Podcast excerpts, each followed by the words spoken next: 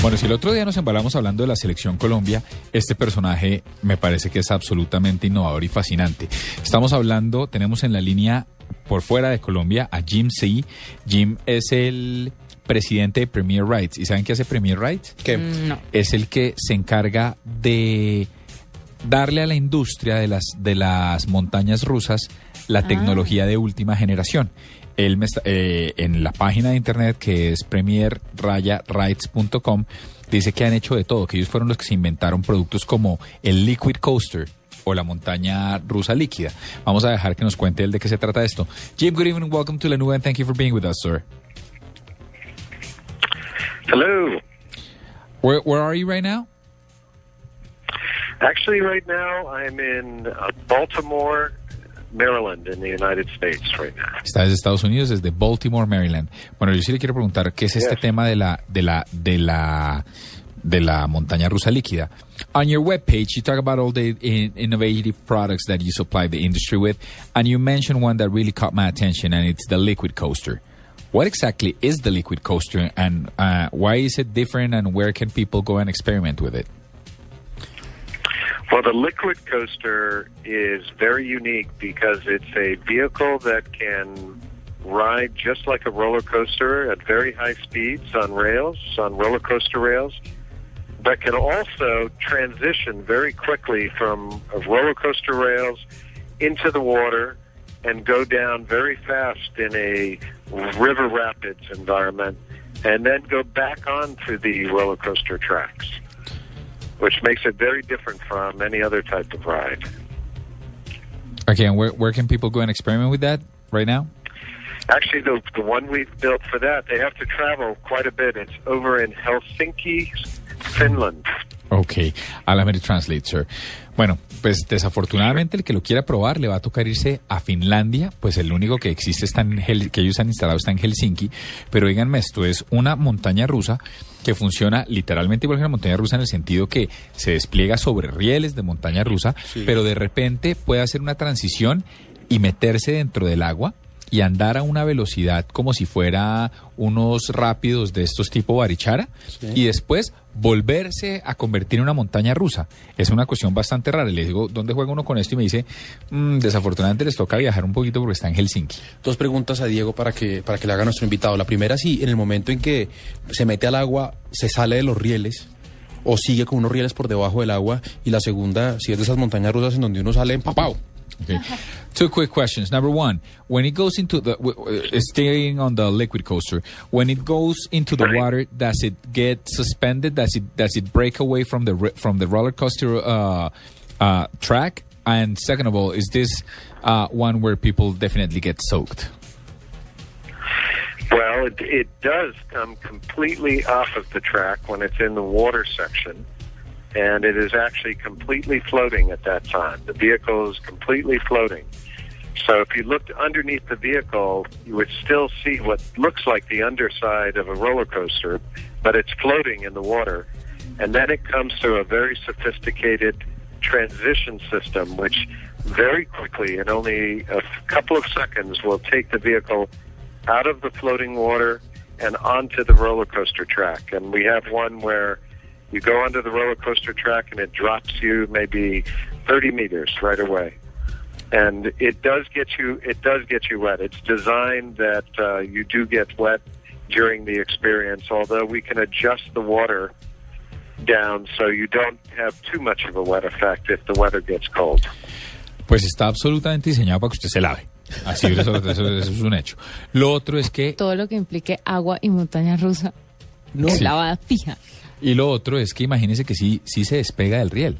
Se despega y dice que tiene un sistema absolutamente sofisticado que incluso la que inventaron a solo 30 metros lo vuelve a retomar. Usted es una transición casi imperceptible para el usuario promedio, pero cuando usted se da cuenta, si bien debajo suyo siguen los rieles de la montaña rusa, usted está flotando.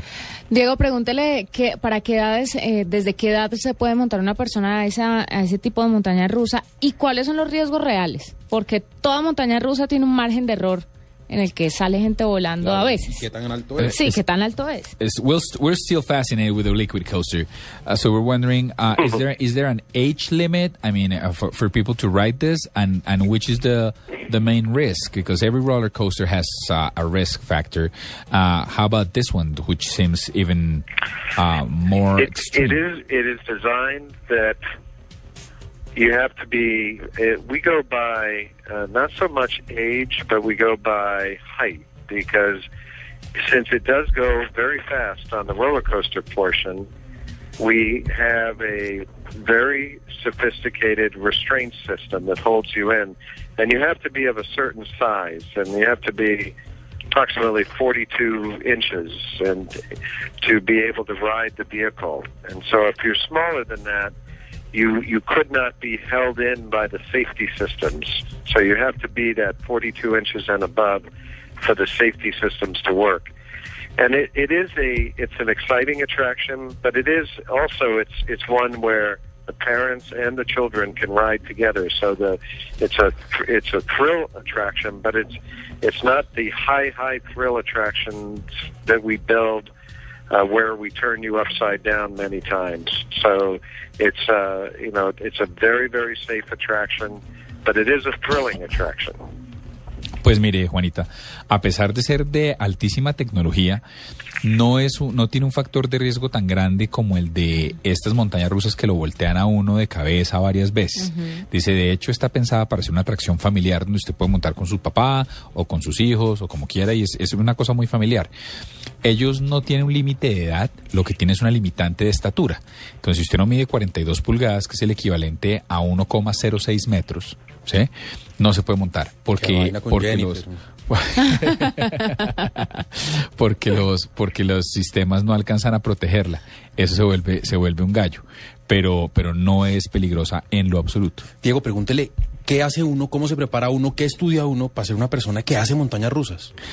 What career, what major should a person uh, do in order to build roller coaster engines or roller coasters? The people that are really interested in becoming designers of these rides need a lot of technical skills, and they should be studying engineering classes, a, a wide array of engineering classes, such as mechanical engineering. Uh, myself, I'm an aerospace engineer, so the aerospace engineering, uh, because it's the same type of skills that you need to design roller coasters as you need to design aircraft. Very similar skill set, but also it's important to understand electrical systems and have electrical engineering because today's roller coasters are very, very sophisticated with many powerful computers that are running the rides so that they can run very safely. And you have to be able to understand those systems. Ok. Pues mire, básicamente conceptos de ingeniería en general. Pero si usted quiere de verdad hacerlo bien, tiene que tener mucho diseño, pero tiene que haber estudiado ingeniería. Él dice, los ingenieros mecánicos son muy apetecidos, pero por otra parte, en el caso puntual de nuestro invitado Jim, eh, él es un ingeniero aeroespacial. Y dice, y dice, se recomienda que usted estudie ingeniería aeroespacial por una sencilla razón, y es que el set de habilidades y de, y de conocimientos pa- que se necesita para generar eh, naves aéreas es el mismo que se necesita para diseñar montañas rusas. Dice, por otra parte, lo que también utilizamos mucho son ingenieros electrónicos, porque dada la sof- el nivel de sofisticación de las montañas rusas hoy en día, pues es un ejercicio que requiere que eh, mu- mucho conocimiento electrónico. Diego, y de lo que él ha hecho que hay por aquí cerquita, como para ver si hemos montado en alguna por ahí en Orlando, alguna cosa Y de, y de paso, pregúntele, ya incluida en la misma de Paniagua, ¿cuál es su montaña rusa favorita? Okay, two quick questions. Is there one that uh, Premier Rides? Is there is there a roller coaster that Premier Rides has built uh, closer to South America than Helsinki, Orlando, or LA, or whatever, or even South America? And second Sure, of all, which is there's oh, no, there's please continue. many there's many in the United States. Um, we're hoping we're hoping soon. You know, we're hoping at some point to be in Latin America, but in the United States, as an example, if you go to Universal Studios in Orlando, we have a ride called Revenge of the Money, Revenge of the Mummy, which is an Mummy. indoor a high-speed roller coaster which has many switches. So some areas you go forward, some areas you go backwards, some areas you're spun around. And it's uh, based on the movies, the mummy movies that were very popular just a few years ago with uh, Brendan Fraser as the actor and uh, The Rock is another actor for, in the movie Scorpion. And this is where you feel like you're inside the movies when you ride the ride. Bueno, pues dice que hay una cerquita, la de la venganza de la momia, que tiene, que tiene, varias particularidades. Está en Orlando, en Universal Studios, y lo que dice en el, en el parque Universal Studios, por supuesto. Y lo que dice es que tiene varias cosas. Es una montaña a puerta cerrada, y tiene 10.000 cantidad de giros y de, y de volteadas y de cosas que lo hacen sentir a usted que está dentro de las películas protagonizadas por Brendan Fraser y por The Rock en, eh, eh, y esa es la que le, y es, esa digamos es, es un referente cercano a pesar de que hay muchas más dentro de los Estados Unidos. Uh, Jim, which is your favorite roller coaster and why? Well, I do. I love the Revenge of the Mummy roller coaster because it is one of the most advanced rides. Technically, it uses uh, magnetic systems to accelerate the ride. They use the term maglev in the United States, and it has that type of technology where magne- magnets are used to push the ride and they also at very high speeds and they also stop the ride. We use magnets to stop the ride.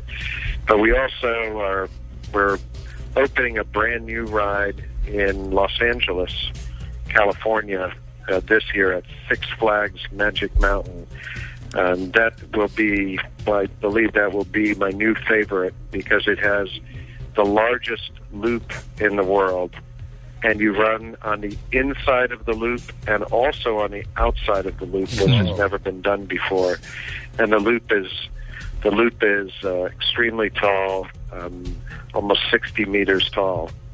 So it's the uh, largest loop in the entire world.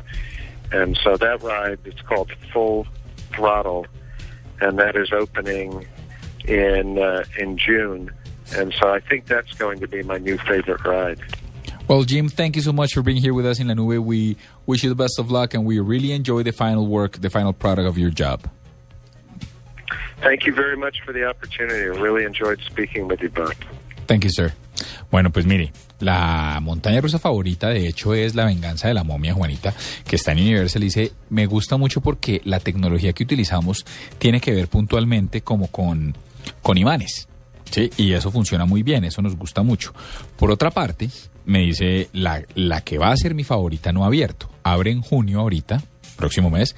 Abre en Los Ángeles, en Six Flags, en Los Ángeles, California. Six Flags, parque reconocido por sus montañeros, se llama Full Throttle o marcha completa, a toda marcha. Y dice, es bien importante ese porque va a ser, va a tener, no solo va a tener el, el, ciclo, el loop más grande que hay en el mundo, 60 metros de alto y 60 metros de largo, no sino que además va a tener una particularidad nunca antes hecha. Y es que el usuario primero monta por la parte interna del, de, de, la vuelta y después por la externa. No, espectacular. Dice, dice, ese va a ser mi favorita. Meto.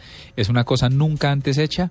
Abre en Six Flags. Pues era Jim C., presidente de Premier Rights una nota absolutamente innovadora a propósito de todo lo que tiene que ver con montañas rusas aquí en la nube.